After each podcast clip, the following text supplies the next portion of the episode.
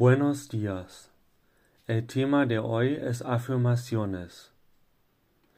Yo recibo mucho afirmación por los amigos y mi familia, pero la mayoría de las veces no la creí. Empecé a aceptar y creer si alguien me dice lo has hecho bien o eres un tío estupendo. Todos necesitamos afirmación. También en eso veo dos lados. El lado de la afirmación de Dios. ¿Eres mi hijo, hija, amado, amada? ¿O eres un niño, una niña del rey?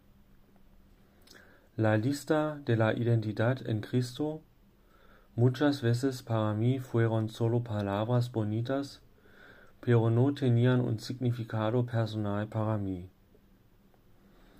Dios nos quiere afirmar personalmente. Quizás tenemos que salir de la lista y buscar escuchar a Dios. Él nos quiere decir de la manera que lo entendemos cuánto nos ama. La otra cosa es que Dios ya lo ha dicho muchas veces, pero nosotros lo rechazamos o no lo creemos. El segundo lado es la afirmación hacia nosotros mismos.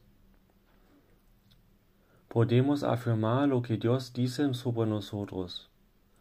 Para algunos ayuda la lista, para mí no. Es un problema del saber de la cabeza y del saber del corazón. Pero palabras como niño de rey o hijo amado me afirman mucho.